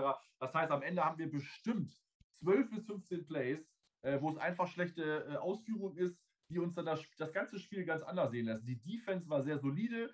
Sie hat so das getan, was möglich war. Ähm, Pressure war mir ein bisschen zu wenig dafür, dass die äh, Broncos auf äh, Interior Guard eh schon schlecht waren und dann äh, Mitte des dritten Quarters beide Interior Guards verletzungsbedingt ausgefallen sind. Sowohl Glasgow als auch äh, Dalton Reiser mussten verletzt raus und dann war unser, unser aller Liebling Cole Miners auf dem Feld, der laut äh, Jules von den, von den Broncos Nation noch gar nicht wirklich NFL-ready ist. Da muss eigentlich mehr Pressure rein. Wir sind zweieinhalb Sacks gehabt, aber im Prinzip hatten wir eigentlich nur die Sacks. Sonst war Bridgewater relativ clean in der Pocket. Ähm, da muss vielleicht ein bisschen mehr, die Defense muss natürlich Turnovers äh, forcen. Aber wie gesagt, hauptsächlich ist es die Offense mit den, mit den Ausführungen und es sind halt auch einfach Flaggen gewesen, die uns so ein bisschen zurückgeworfen haben. Und das macht einfach in dem Spiel einen Unterschied zwischen 26 Punkten aus, weil man auch natürlich dann das ja multipliziert. Ne? Man kriegt äh, Selbstbewusstsein, man lässt den Drive am Leben, man kommt nach vorne, man kann vielleicht mal ein paar Punkte erzielen. Wenn man selbst mal nur ein Field bekommen hat, hat man Punkte erzielt und um dann darauf aufzubauen. Und das hat halt einfach gefehlt. Ähm, da gibt es sehr, sehr viele Beispiele von und deswegen ist das Spiel so ausgegangen, wie es ausgegangen ist. Aber eine Quinn Meinertz hat nur eine Pressure in 25 Snaps zugelassen und ein respektabel ja. 64,4 Passblock Rate bei ja, also nicht schlecht. Aber muss ihn halt auch vielleicht ein bisschen fordern. Ich glaube, das war ein bisschen, das hätten unsere, glaube ich, besser hingekriegt. Also so schlecht sind unsere D-Liner ja nun mal nicht. Vielleicht war ja, es also, einfach gut. Also gegen Quinnen Williams und äh, und Foley Fatukasi gespielt und hat äh, ein gutes Spiel gemacht und für ein absolut grundsolides Spiel gemacht, für ein ja. respektabel. Mehr ist so, aber ich erwarte halt mehr, dass sie halt ihn besser challengen und halt eben ihn halt schlecht aussehen lassen. Das muss man einfach mit einem Rookie machen. Mit ja, Pick, der absolut. Division 3 gespielt hat. Das meine ich ja. Für, für ihn, für Miners war das super, sehr respektabel, aber unsere beiden D-Liner müssen ihn einfach schlecht aussehen lassen. Das ist, da, die sind einfach länger in der Liga, die sind besser. Es ist einfach so. Ähm, und das muss einfach, da muss einfach mehr kommen. Punkt Ende aus. Ne? Und das war einfach zu wenig. Wie gesagt, das, äh, Williams hat zweieinhalb Sacks gehabt, aber viel mehr an Pressure war es halt nicht. Also äh, Bridgewater hatte immer relativ, relativ gute Pocket. Äh, von daher ja, war, mir, war mir einfach ein bisschen zu wenig. Aber wie gesagt, die Defense war okay, das war nicht das Problem. Die haben uns immer gut, die hat auch echt bis zum Ende gekämpft. Die hat auch an der, an der Goal-Line ziemlich gute Stops gehabt. Ähm, den einen Fumble von Quincy Williams war, äh, war richtig gut, den Phillips so aufge, aufgehoben hat. Dann Williams so die ganze Zeit schon gejubelt, während äh, Williams doch einen äh, Return machen wollte. Das war ein bisschen unglücklich. Das war peinlich. Aber sonst, ja, sehr, ich ich sage jetzt mal unglücklich, ähm, weil er dann ja sich abfeiert und Will, Phillips versucht, den Returner zu machen. Das war echt ein bisschen äh, ja, bitter. Äh, aber sonst war die Defense da sehr solide gespielt. Aber wie gesagt, die Offense äh, hat einfach echt Probleme. Wilson hat die Themen. Ähm, ja, deswegen glaube ich nicht, das nochmal auch mal als Beweisführung meiner Aussage, dass es nicht unbedingt das Playcalling ist, es ist einfach im Moment einfach Ausführung. Klar gibt es hier und da ein paar Sachen, die man diskutieren kann, aber das Team muss einfach besser werden. Ich habe jetzt nur einen Take. Äh, ich nenne es jetzt einfach mal Chats O-Line in a Nutshell. Äh, wir sind äh, drittes Viertel, äh, 47 auf der Uhr, First and 10. an der eigenen, wo sind wir?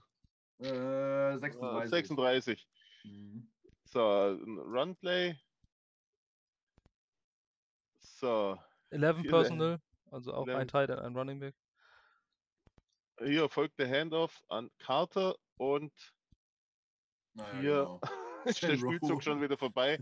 ähm, Holy ich mein, crap, da schon wieder Van Roden, ne? Ja, ja. ich meine, war McGovern nicht hier. Äh, äh McGovern? Ich glaube, McGovern war hier äh, derjenige, der sich vor.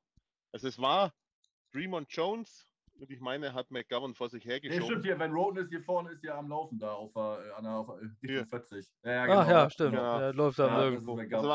Im Prinzip äh, einmal den, äh, den Center einfach mal genauso schnell übers Feld geschoben, wie der Quarterback zum Running Back läuft. Wie diesen ja. Blockschlitten. Ja, ja, genau. Also einfach mal äh, unglaublich. Also, und dann war es hier, zack, einfach mal beide umgenatzt. Ja, das ist echt brutal. Ja. Und im Prinzip, äh, wenn man sich die Sack-Statistik anschaut, ich meine, so ein Claim müsste ja fast dann noch dazu zählen. Ähm, ja. Ja. Dass jetzt hier der, der Ball schon an den Running Back übergeben wurde, ist ja jetzt nur eine obligatorisch. Aber der Tackle, der zählt ja schon genauso wie der Sack, meiner Meinung. Das, ja, ja, zumal du ja hier äh, sechs Yards verlierst, ne? Nur mit dem einen, im Prinzip ist das jetzt Tackle for Loss, aber äh, oder fast sieben sogar. Das ist schon, äh, das ist echt ein Big Play. Und wie McGovern sich ja, da auf, lässt. Das sind sogar noch mehr. Pass auf, guck, ah, ja, hier fällt er. Ne? Das sind fast okay. zehn. Das ist fast zehn, ja, sind so neun. Ja, ja. So, hier fällt er, äh, neun sind es. Ja, genau. Neun Yards und, und Draymond Jones ist jetzt nicht unbedingt äh, einer der besseren Defender. Der ist vielleicht solide, aber ja, das ist schon bitter. Es gibt auch noch eine andere Szene, wo McGovern ein bisschen blöd aussieht, äh, wo McGovern irgendwie gar keinen hat äh, und, ne und links neben ihm äh, der, der Defender einfach durchläuft. Ähm, Habe ich bei Twitter jetzt heute noch was Witziges gesehen, wo McGovern sogar auf eine Frage da hat ein Fan wohl ihm das Bild geschickt, nur mit Fragezeichen. Und dann McGovern gerade, wenn du keine Ahnung hast, wie das Play ist, dann halt lieber deine Klappe, sage ich jetzt mal so wortwörtlich übersetzt. Da war es wohl dann wohl Elijah Vera Tucker, weil er halt äh, äh Vera Tucker bei Fan mitgeblockt hat, was natürlich dann was völlig falsch war. Aber da merkt man einfach, die sind halt völlig nicht in Sync. Die wissen immer noch nicht genau, wer was wo hin muss. Und dass jetzt Vera Tucker Rookie Mistake macht, auch geschenkt. Aber man merkt einfach, wir sind einfach jung. Das Team macht einfach noch viel zu viele Fehler und die summieren sich einfach auf und das sieht dann einfach dazu. Und ich glaube einfach, das sind halt Roll Pains. Ich habe halt gehofft, diese Fehler sind halt weniger. Es sind einfach zu viele. Ähm, aber es ist halt wirklich äh, fast alles Execution. Deswegen ist es ähm, Stand jetzt noch nicht am Coaching-Staff festzumachen und nicht am Playcaller. Das Problem ist natürlich nur, wenn wir das jetzt in den nächsten Wochen, ich sag mal, bis nach der Bye nicht in den Griff bekommen, dann ist es irgendwann auch, glaube ich, meiner Meinung nach mal ein Coaching-Thema. Stand jetzt äh, ist es noch für mich äh, ganz klar Spieler und Unerfahrenheit. Aber es ist im Moment halt echt äh, schon traurig anzusehen, wie, wie krass es dann auch ist. So, ne? Gerade weil ich meine, Denver, ja, die sind 3-0, haben eine gute Defense. Äh, aber ein bisschen Konkurrenzfähiger kann man halt dann schon mal auftreten. Ne? Das ist halt einfach so. Wir, wir haben einige Themen, äh, auch mit den Drops waren zum Teil echt Killer-Drops. Äh, einmal äh, läuft äh, Zach Wilson richtig gut aus der Pocket, geht dem, entgeht dem Rush und wirft einen richtigen, also nach links läuft er und wirft einen Dart zu Davis und den fängt er den einfach nicht. Ähm, und der war, glaube ich, wäre, glaube ich, auch 30, 35 Jahre Raumgewinn gewesen. Dann hat Davis äh, ein, beim First Down einen Pass, der war ein bisschen im Rücken, äh, auch nicht gefangen, wäre auch First Down gewesen. Da sind so viele kritische Geschichten gewesen, die einfach den Drive am Leben gehalten hätten, die uns Selbstbewusstsein geben hätten, auch Wilson, die einfach nicht gemacht wurden. Und dann führt das halt zu dem Ergebnis, was wir jetzt halt haben. Ja, hoffe, diese Erklärung hat euch gefallen ähm, und äh, vielleicht werden wir es nochmal wiederholen. Äh, gebt uns gerne da Feedback drüber, ähm, wie ihr das findet. Wie gesagt, sieht man natürlich dann nur, wenn ihr unseren Podcast dann per YouTube verfolgt, ist klar. Ähm, aber ich hoffe, ihr kriegt da so ein bisschen Einblick, was wir auch meinen und warum manche auch dann von uns oder warum ich die Meinung habe, warum äh, wir dann so drüber reden. Äh, genau, gebt gerne Feedback und äh, ja, ich glaube, es ist ein cooles Tool. Und vor allem, wenn ihr es nur hört, ähm, dann äh, versuchen wir das immer mit der Spielzeit nochmal so äh, zu ja, sagen, genau. dass ihr genau. später nochmal ähm, nachgucken könnt oder nebenbei auf dem Handy nachgucken könnt. Und ähm, auch die Frage, wir können das natürlich nicht mit allen Plays machen, denn ähm, wir wissen auch nicht so hundertprozentig in die rechtliche Situation. Ähm, sollte das also irgendwo bei unserer Website dann nicht sichtbar sein, dann wisst ihr das jetzt natürlich schon, weil ihr es jetzt gerade woanders seht und hört. Ähm, da müssen wir uns natürlich auch noch mal gucken. Wir sind eine nicht kommerzielle Website, also machen wir uns da keine Sorgen. Und dann schauen wir mal, ob wir das als Tactical Corner machen, also ein paar taktische Spielzüge oder äh, Highlight Plays, ähm, wobei ich Highlight Plays in meinen Augen in einem Podcast nicht sehe, aber gerne, wie Marvin das sagt, gebt uns Feedback, ob wir sowas öfter machen wollen und in was für einer Form ihr Erklärung brauchen wollt, äh, haben wollt. Oder vielleicht schreibt ihr auch vorab einmal, dieses und dieses Play analysiert ihr doch mal bitte. Ähm, ja. Das wäre auch eine nette Geschichte. So viel dazu. Das war das Spiel. Also 26-0 stand es am Ende. Ich glaube, da müssen wir jetzt nicht äh, viel näher drauf eingehen, ähm, was das Ganze war. Ich muss jetzt einfach nochmal zu meinen Themenlisten kommen. Und zwar, genau, den, Ga den Gameball wollen wir verteilen. Den wollen wir jetzt, ja, wollen wir einen Gameball verteilen? Ich weiß nicht. Anti-Gameball. Ja, genau. Also man kann natürlich Quinnen Williams geben für zwei Sacks oder 1,5 ja. Sacks. Mein Gott, ich hoffe, dass äh, die NFL endlich mal diese halben Sacks ausmerzt. Ähm, ich kann diese ich kann das nicht leisten, äh, kann das einfach nicht leiden. Wenn du am Quarterback bist und ihn sackst dann und Hilfe von einem Team-Buddy bekommst, warum kriegst du dann nur einen halben? Also man kann, das ist ein, Sack, fertig. Den hättest du auch ohne deinen Team-Buddy runtergekriegt. Ähm, gut, aber das steht auf einem anderen Blatt. Anti-Gameball würde ich auch sagen, weil wenn Gameball, dann kann es ja nur Quinn Williams sein. Oder Michael ja. Carter, der ein tolles Spiel gemacht hat. Der ähm, gut, ja. Als Rookie. Aber Gameballs verteilen beim 0 zu 26 ist ja schon irgendwie, äh, ja, was hatte ich, ich hatte Per gestern geschrieben, wenn man dann sagt, oder auch wenn man so eine Kommentare, wenn man sich freut über ein First Down oder sowas in so einem Spiel, das ist irgendwie so, als würde man einen Sechser-Schüler äh, auf die Schulter klopfen und sagen, heute hast du eine 5 geschrieben, das, ist, das war richtig gut. Ähm, oder so einen demütigen Moment wie ich in meiner vierten Klasse, der demütigste, der demütigendste Moment meines Lebens, ähm, nein, nicht meines Lebens, aber meiner Kindheit eigentlich. Ähm, ich bin musikalisch wie ein Stück Holz und äh, ich hatte Musikunterricht. Ähm, habe ich die Triangel bekommen, also True Story, und ich musste dann in so einer, äh, in so einer Aufführung bei der Einschulung der Erstklässler, ähm, haben wir so mit aus dem Musikunterricht so ein, so ein, Stück gespielt, keine Ahnung was, ich weiß nicht mehr, was das war, aber ich hatte die Triangel und ich hatte in diesem Chor, dann waren ein paar Mädels haben gesungen und dann haben wir so ne, irgendwie so gespielt, musste dreimal auf die Triangel hauen. Ding. so, dann nochmal bei einer Minute so Ding und bei, kurz vorm Ende nochmal Ding. Und äh, ich habe ja wirklich überhaupt gar kein Talent und mein Lehrer kam nach diesem Stück zu mir, klopfte auf die Schulter und hat zu mir gesagt, das hast du gut gemacht, Sebastian. Und das war für mich wirklich der demütigste Moment, weil ich weiß, er muss mich selbst loben bei dem einfachsten Job, den man überhaupt nur haben kann. Und äh, deswegen möchte ich hier kein Gameboy verteilen, weil das wirklich demütigend wäre bei einer 0 zu 26 Niederlage. So viel zum Trauma meiner Kindheit. Wollen wir den Anti-Gameboy verteilen? Markus? Hm, ich würde ihn geschlossen an die O-Line geben. Komplett. Komplett. Also ein goldener Kackehaufen für die Offensive Line von Markus. Ähm, Marvin? Ich gebe ihm Zach Wilson. Oder kann ich ja nicht mehr, also muss ich ihm Zach Wilson geben. Er war einfach nicht gut, das muss man auch so klar sagen. Er wird besser, definitiv. Macht, steinigt mich nicht für die Aussage, aber für mich geht er dann an Zach Wilson. Oder? Ja, dann ist es jetzt vielleicht ein bisschen überraschend, aber ich gebe den Anti-Gameball an CJ Mosley ähm, in diesem Spiel. Ähm, für mich eine unterirdische Leistung. Er hat einen netten Goal-Line-Tackle gesetzt, das kann man sagen. Dann hat er aber auch mal, mal wieder, wie letzte Woche, zwei, hatte er zwei Miss Tackles, jetzt hat er wieder einen Miss Tackle. Und äh, fünf von fünf seiner Targets sind angekommen. Er hat keinen einzigen Pass verhindert. Ähm, also 100% Completion Percentage. Das ist ja ziemlich viel.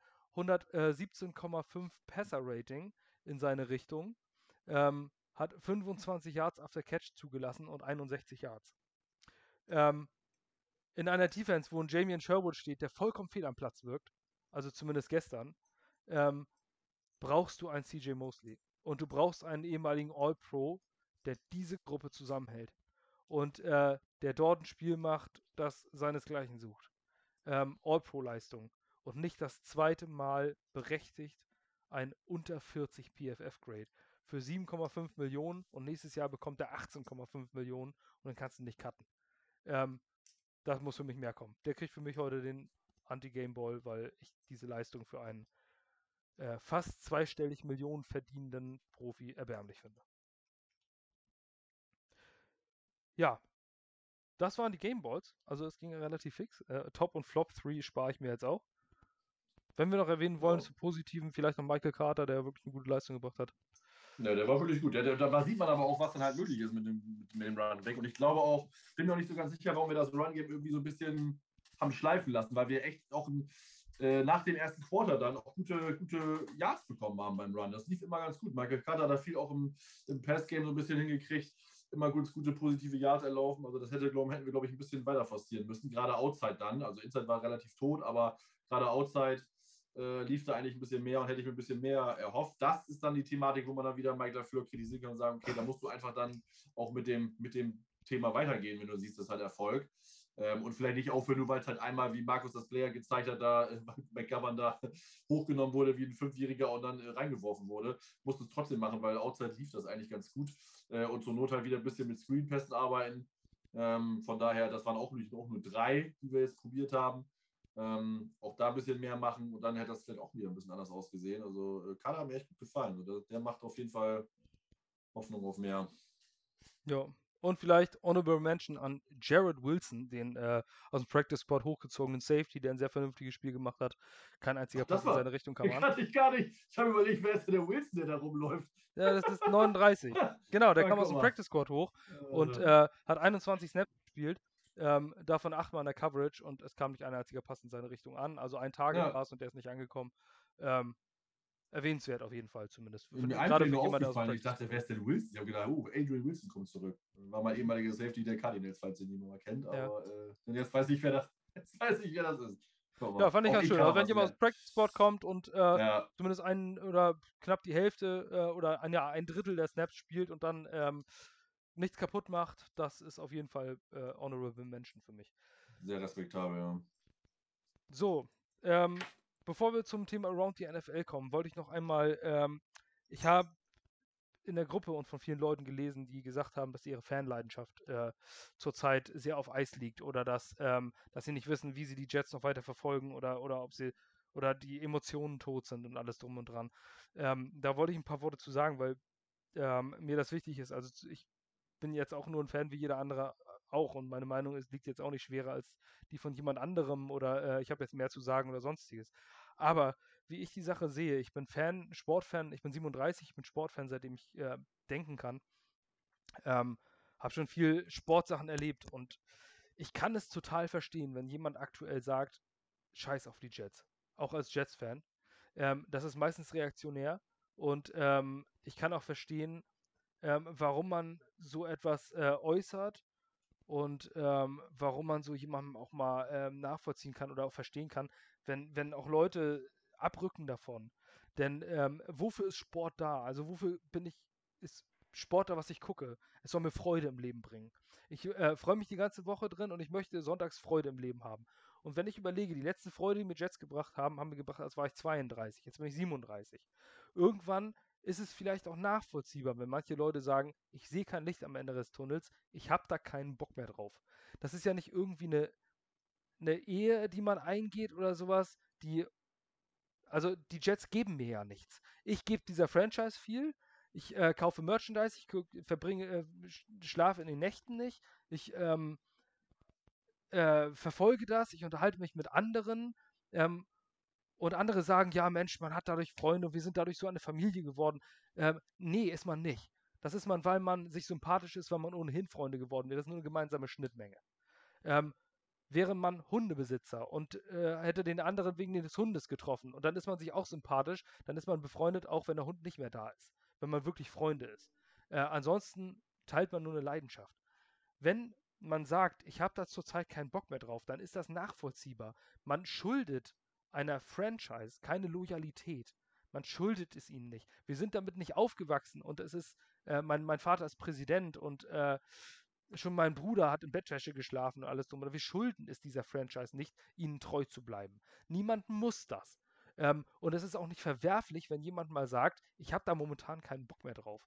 Und das finde ich schade, wenn dort äh, so vorgegangen wird untereinander und sich Vorwürfe gemacht werden, wenn man mal negativ über diese eine Sache denkt ich persönlich, meiner Meinung nach, ich schulde den Jets überhaupt gar nichts. Denn ähm, die haben mir nichts gegeben in meinem Leben, was, äh, was, was unverzichtbar ist und was, Ähm, oder, oder die haben irgendwie beim Kind das Leben gerettet oder sowas. Nein, die spielen einfach nur Football, die werden Milliardäre damit und äh, andere werden Millionäre damit, die verdienen an mir, also schulden die mir etwas und nicht andersrum. So wäre, äh, so wird ein Schuh draus. Und wenn die mich verarschen über Jahre oder wenn die über Jahre Misserfolg haben, dann ist es auch mal nachvollziehbar, wenn irgendjemand sagt, ich habe da aktuell keinen Bock, äh, keinen Bock mehr drauf. Ich persönlich bin nicht so. Ich bin jemand, der sein Herz einmal verschenkt und dann bleibe ich auch Jets-Fan. Aber in meinen Augen habe ich äh, großes Verständnis dafür, wenn Leute das mal so sagen. Die sind wahrscheinlich nächste Woche ohnehin, schalten sich sowieso wieder ein. Aber man sollte es jedem mal zugestehen, ähm, auch mal wirklich angepisst zu sein und vielleicht äh, das nicht immer so persönlich zu nehmen, als würde man, wenn jetzt irgendjemand was Negatives über die Jets sagt, greift er ja nicht dich persönlich an. Dann, ähm, dann steht er nicht vor deinem Haus und sprayt deine Wand an oder, äh, oder vergiftet deinen Hund oder sonstiges. Er sagt einfach nur etwas über ein Milliardenunternehmen, ähm, für den, dem du nicht schuldig bist. Also, das ist mein kleiner Appell an die Leute, die, sagen, die, die sowas mal sagen, denen auch das mal zuzugestehen und, äh, und sie nicht gleich in die Pfanne zu hauen oder sie als schlechte Menschen darzustellen. Ähm, ich sage nicht, dass das passiert ist, aber ich habe es äh, viel bei Twitter gelesen, wenn, wenn Leute sowas mal äußern, ähm, dass man dann, äh, dass, dass dann so Kommentare kommen, so abfällige Kommentare, als wäre das ein schlechter Mensch, nur weil er sagt, ich finde, nach einer Dekade von Verzweiflung und Missmanagement und Katastrophen, wo, äh, wo du eigentlich in jedem Spiel nach dem ersten Quarter und auch in der Saison schon nach dem ersten Quarter sagst, ich muss jetzt schon wieder ein Jahr warten, bis ich Hoffnung habe, ähm, dann ist es nachvollziehbar, wenn man einfach auf den Tisch haut und sagt, leck mich. So, das waren ein paar Worte von mir. Ich persönlich sehe es nicht so, aber ich habe Verständnis für Leute, die es so sehen.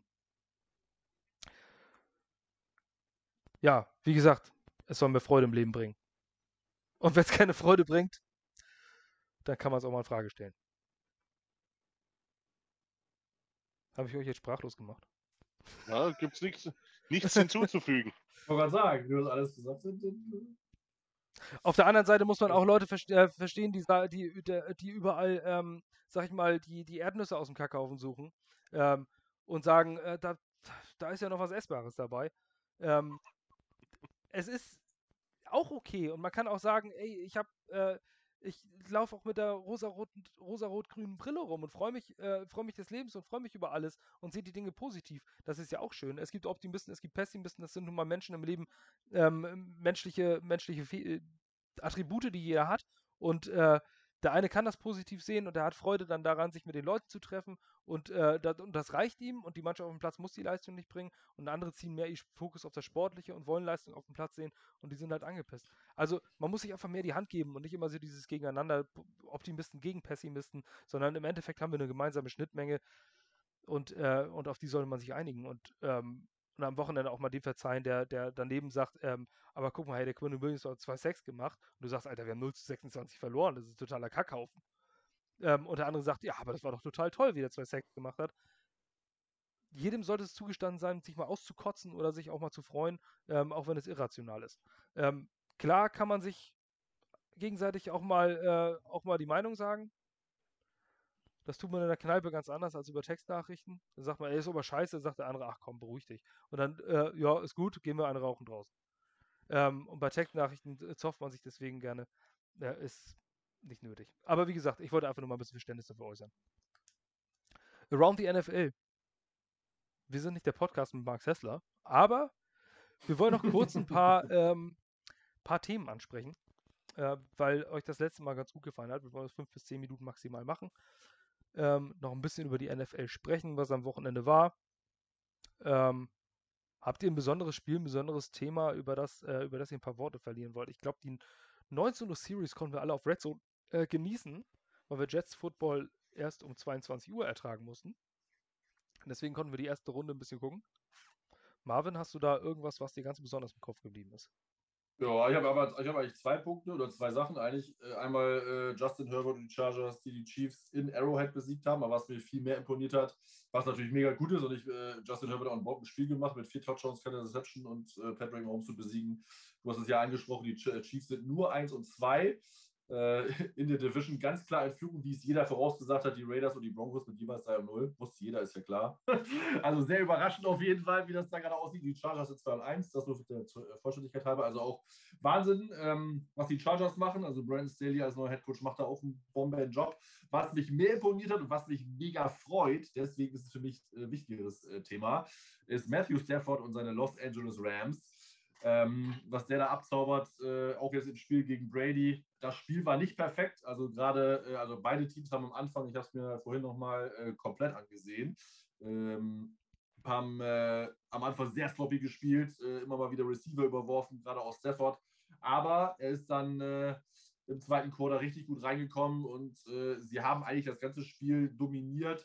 Ähm, die Bucks waren zwar immer so ein bisschen dran, aber eine wirkliche Siegchance hatten die eigentlich nie, weil die Rams immer eine gute Antwort hatten. Äh, Stafford hatte dann wieder am Anfang zweimal äh, Sean Jackson nicht getroffen, aber er hat es immer wieder probiert, hat die dann über einen langen Touchdown dann immer doch noch äh, äh getroffen zum 21-7 zwischenzeitlich. Und Stafford, für, Stafford freut sich einfach ungemein. Er war für mich immer der underratedste Quarterback der letzten zehn Jahre. Äh, der war, hat immer richtig, richtig gut gespielt. Der hat eingesteckt, der hat mit Verletzungen gespielt der hat mit seiner, wo er die Schulter ausgegut hat, noch einen Game-Winning-Drive hinbekommen, etc. mal, wenn sich das an diese, an die legendäre Szene erinnert. Und er hat immer das Problem gehabt, dass er halt in Detroit spielt. so, weil er interessiert halt keinen, ob man in Detroit Erfolg hat. Leider Gottes so.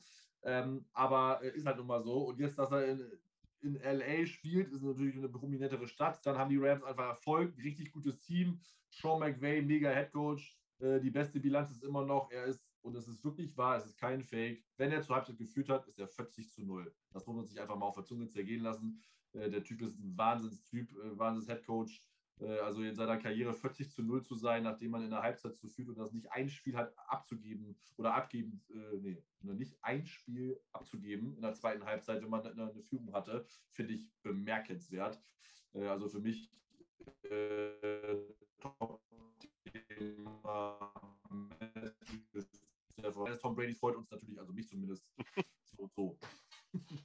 ähm, auf jeden Fall, aber was, ja, stimmt. Also, ich bin totaler Stafford-Fan schon seit langer Zeit und ich fand ihn eigentlich immer ein Elite-Quarterback. Manche haben mich belächelt äh, bei den Lions. Aber eins muss ich auch zu ihm sagen: verdammt mal in Detroit, ne? Sah der wirklich dully-mäßig aus.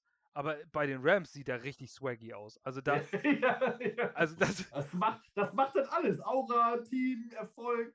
Trotz, trotz des Ikea-Trikots ähm, ja. Der sieht einfach nur swaggy aus. Also ich finde, das ist, das ist eine Komplettwandlung, wie irgendwie Phoenix aus der Asche. Und so, dazu hat er eine mega sympathische Frau, die eine Krebserkrankung überlebt hat. Mhm. Äh, und trotzdem hat er immer Meinung, äh, Leistung gebracht. Matthew Stafford, einer der sympathischsten Menschen der NFL, für mich. Ja. Deswegen also er ist auch bei seinen, Erfolg bei seinen, so bei seinen äh, Teamkameraden überliebt. Er hat, äh, ist irgendwie beim, beim äh, Baseballspiel von Andrew Whitbers Sohn aufgetaucht, ganz überraschend äh, mit Surprise, hat die ganze Zeit sich Zeit genommen, die ganze Tag da verbracht, etc. Also mit Familie, Kind und Kegel und allem drum und dran. Äh, also der Typ ist einfach 1A mit Sternchen, das ist einfach so. Und deswegen freut mich der Erfolg umso mehr. Ähm, Ob es dann zum äh, Super Bowl-Sieg reicht, muss man sehen. Das ist dann ja immer teamabhängig. Aber äh, jeden Sieg und jeden Erfolg, den er jetzt bekommt, hat er mehr als verdient äh, und gönne ich, gönne ich ihm vom ganzen Herzen. Deswegen mein, äh, ich vergebe meinen positiven Gameboy einfach jetzt. äh, für Matthew Stafford, äh, toller Typ, äh, kann weiter so gehen bei denen. Markus. Ja, ähm, also für alle, die es noch nicht geschaut haben, äh, das Spiel Chargers Chiefs fand ich ziemlich cool. Ähm, Marvin hat gesagt, Tom Brady, wenn Tom Brady verliert, interessiert es uns nicht. Also mir persönlich ist es eigentlich egal mittlerweile, ob er verliert oder nicht, aber ich muss ehrlich gestehen, ich habe in einer Fantasy-Liga und habe und hab in der gleichen Liga äh, Justin Herbert äh, als Reserve und hätte ich lieber mal den Jungen aufgestellt. Also ähm, war eine beeindruckende Leistung. Also waren auch teilweise, ich weiß noch, ich habe es in der Red Zone geschaut, aber eine Szene, ähm, ich meine, sie waren, äh, äh es war vierte, vierte Down. Ich meine, sie waren vier, First, ja, es hatten nur vier Yards oder so und haben sich eine Strafe eingefangen und da waren es neun und dann sind sie trotzdem dafür gegangen und haben es dann, glaube ich, durch eine Pass Interference haben sie es dann bekommen. Also es war, glaube ich, ein äh, Incomplete Pass, aber Kansas City hatte dann eine Pass Interference und dann so haben sie dann im Prinzip das Spiel dann noch ja, gedreht kann man jetzt nicht sagen. äh, wie heißt in der Red Zone immer, äh, Witching Hour. Sie waren ja nah dran. Und so haben sie aber das Spiel nur noch gepackt. Also war sehr, war spannend. Also ich, ich habe es am Schluss anguckt und ich äh, wollte eigentlich gar nicht von der Red Zone wegschalten, bevor das nicht aus war. Weil mir schon gedacht habe, äh, dass es noch ziemlich heiß hergehen wird. Coole Sache. Also wer das Spiel nicht gesehen hat, ist auf jeden Fall ein Gut, jetzt habe ich ja im Prinzip das Highlight schon verraten, braucht es nicht mehr angucken. Aber gut, wenn die Leute das hier hören, dann ist es auch schon Dienstag, ne? Ja, ja. Oder haben sie schon echte Highlights auch von dem, vom Jetspiel jetzt bei uns gesehen? Genau. Spoiler-Alarm. Müssen wir einen Spoiler-Alarm einführen. Also für mich das, das äh, absolute Thema natürlich, und das ist eigentlich überraschend, dass ich das sage, äh, ist ein Kicker. Und zwar das Longest Field Goal der NFL-Geschichte von Justin Tucker ähm, Justin Tucker ist, glaube ich, der einzige Kicker, der es wirklich verdient hat, hochbezahlt zu werden ähm, in dieser Liga. Ähm, es ist egal, wann der kickt, der kickt immer genau in die Mitte. Ich glaube, dem kannst du einfach eine mhm. Torstange in die Mitte stellen und die trifft er auch. Ähm, ja. Und dann gestern in einer Situation völlig überraschend, wo die Detroit Lions mit 17 zu 16 gegen die Ravens führen. Das war schon mal eine Riesenüberraschung. Ähm, die Lions wirklich ausgezeichnet gespielt in der Defense. Ähm, die wussten Lamar Jackson zu stoppen und das war wirklich überraschend, muss ich sagen. Ähm, und dann kommt diese Situation, 66 Yard Field Goal. Ähm, nachdem vorher schon Matt Prater es aus 68 Yards bei den Cardinals massiv verkackt hat, weil es ein Kick Six wurde. das war auch ganz witzig. Ähm, aber gut, das sind die Jaguars, das interessiert keinen. Ähm, deswegen, äh, der Justin Tucker kickt diesen Ball aus 66 Yards, der landet dann genau in der Mitte auf der Torstange und fliegt dann noch rüber. Ähm, also ein besseren Walk, besseres Walk of Field Goal kann es eigentlich nicht erzielen. Ja, 19 Punkte, 19 Fantasy-Punkte übrigens. Vielen Dank. Leider habe ich trotzdem verloren, aber äh, ich habe ihn Gott sei Dank beiden liegen. Äh, ich, hatte, ja. ich hatte in einer IDP-Liga Miles Garrett äh, als äh, IDP mit viereinhalb Sacks, ist das natürlich auch eine ganz gute Nummer. Ähm, ja, da, die, da kann ich auch top. Ich habe die, Brokers, die, äh, die, die Browns Defense gehabt, die mir 40 Punkte gebracht haben. ja, aber das finde ich gut. Aber nochmal eine kurze Sache, äh, weil du sagst, die Jaguars interessiert keinen. Den Kommentar von Gus Johnson, den müsst ihr euch aber dazu anhören zum Kick Six. Der war, äh, wenn euch das keine Gänsehaut äh, bringt, dann weiß ich es auch nicht. Äh, der war aller Ehren wert und mega gut. Also äh, guckt euch den Kick Six trotzdem nochmal eine Highlights an. Also alleine ist das Play natürlich geil. Äh, auch wenn es die Jaguars waren, das ist natürlich, das interessiert keinen, aber es ist, sollte auch gegönnt sein. Aber der Kommentar von Gus Johnson war phänomenal. Das nochmal zum Abschluss. Wir hatten, ich glaube, eine Besonderheit hatten wir auch noch in dem Spieltag und zwar war das bei einem Punt. Ich meine, das war bei den Cardinals. Ähm, da hat es ein Schiri tatsächlich geschafft, beim Flaggewerfen den Ball in der Luft zu treffen. Was dazu geführt das hat, dass der, dass der Returner am Ball vorbeigegriffen hat. Aber gut, war eh eine Flagge. er wirft die Flagge hoch und in dem Moment kommt der Ball und das war dann, was weiß ich, hat den Ball dann um, um 5 cm abgelenkt und der Returner greift dran vorbei. Flag Interference. Flag Interference, ja. Ja, aber gut finde ich, oder ganz kurz, ganz kurz vorm interessant finde ich äh, die wahre Ablösung in der AFC North. Den Auswärtssieg der Bengals mit 24 zu 10 bei den Steelers. Das fand ich echt beeindruckend. Dann Roethlisberger mittlerweile mobil wie ein Baum. Ja, ja das ist eine, ist sogar noch mobiler, hätte ich fast gesagt. Ja, das ist auf jeden Fall eine Wachablösung und das finde ich ist interessant zu sehen. Jetzt sind die Bengals und die Browns vorne. Ähm, das hätte, glaube ich, vor längerer Zeit auch niemand gedacht. Nee. Gucken, wie sich das entwickelt. Aber sagen Bengals stehen 2-1 und sind for real. Also Jamar Chase ist, so. ist echt verdammt gut. Hat, ja. äh, macht schon richtig geile Blocks auch. Und dazu noch äh, Touchdown-Catches. Also ich glaube, Jamar Chase wird der nächste Superstar-Receiver in dieser Liga. Auf jeden Fall das Potenzial und gute Ansätze schon gezeigt, definitiv, ja. Könnte ein gutes Duo werden, die beiden auf lange Sicht, auf die nächsten zehn Jahre.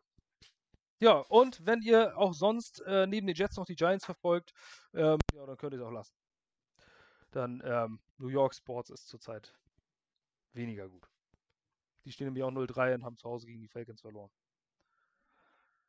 Ja, und jetzt haben wir beide ja die, best, die gleiche Bilanz, ne? 18 zu 49 oder so seit 2017. Von daher, wir tun uns alle nichts. Genau. Das war's für heute. Ähm, ja, eine leicht aufreibende Sendung. Wir haben es doch relativ viel geschafft, äh, viel ähm, Analysen, viel neue Dinge. Ähm, sagt uns gerne eure Meinung. auch wenn die vollkommen abweicht oder ihr sagt, was labert ihr da für einen Müll. Ähm, genau. Oder halt auch positives Feedback trotz der schweren Zeiten. Äh, wir versuchen dran zu bleiben. Ähm, News stehen zurzeit, stecken zurzeit so ein bisschen, äh, bisschen fest. Das liegt an meinen äh, langen und vielen Arbeitszeiten und unseren persönlichen Verpflichtungen hier in der Redaktion. Kommt aber wieder, es äh, hat nichts mit der Leistung der Jets zu tun. Wir sind nach wie vor motiviert, das Ganze hier zu machen. Die Podcasts bieten wir euch nach wie vor. Ähm, wie gesagt, auch gerne Meinungen, wenn irgendwas nicht gut war, nehmen wir sehr gerne an. Ähm, aber positives Feedback freuen wir uns natürlich umso mehr. Sagt uns was, schreibt uns drunter, äh, schreibt uns direkt an oder sagt uns Bescheid. Ihr könnt es auch einzeln persönlich anschreiben. Wir sind alle drei bei Twitter, ihr müsst nur suchen. Ähm, sagt uns, was ihr denkt. Wir freuen uns darüber. Und bleibt uns treu, bleibt den Jets treu, äh, auch wenn ihr mal wirklich angefressen seid. Ähm, vielleicht geht es ja doch aufwärts. Es gibt auf jeden Fall Grund, den Kopf nicht in den Sand zu stecken, denn überall sind Rookies und alle müssen lernen.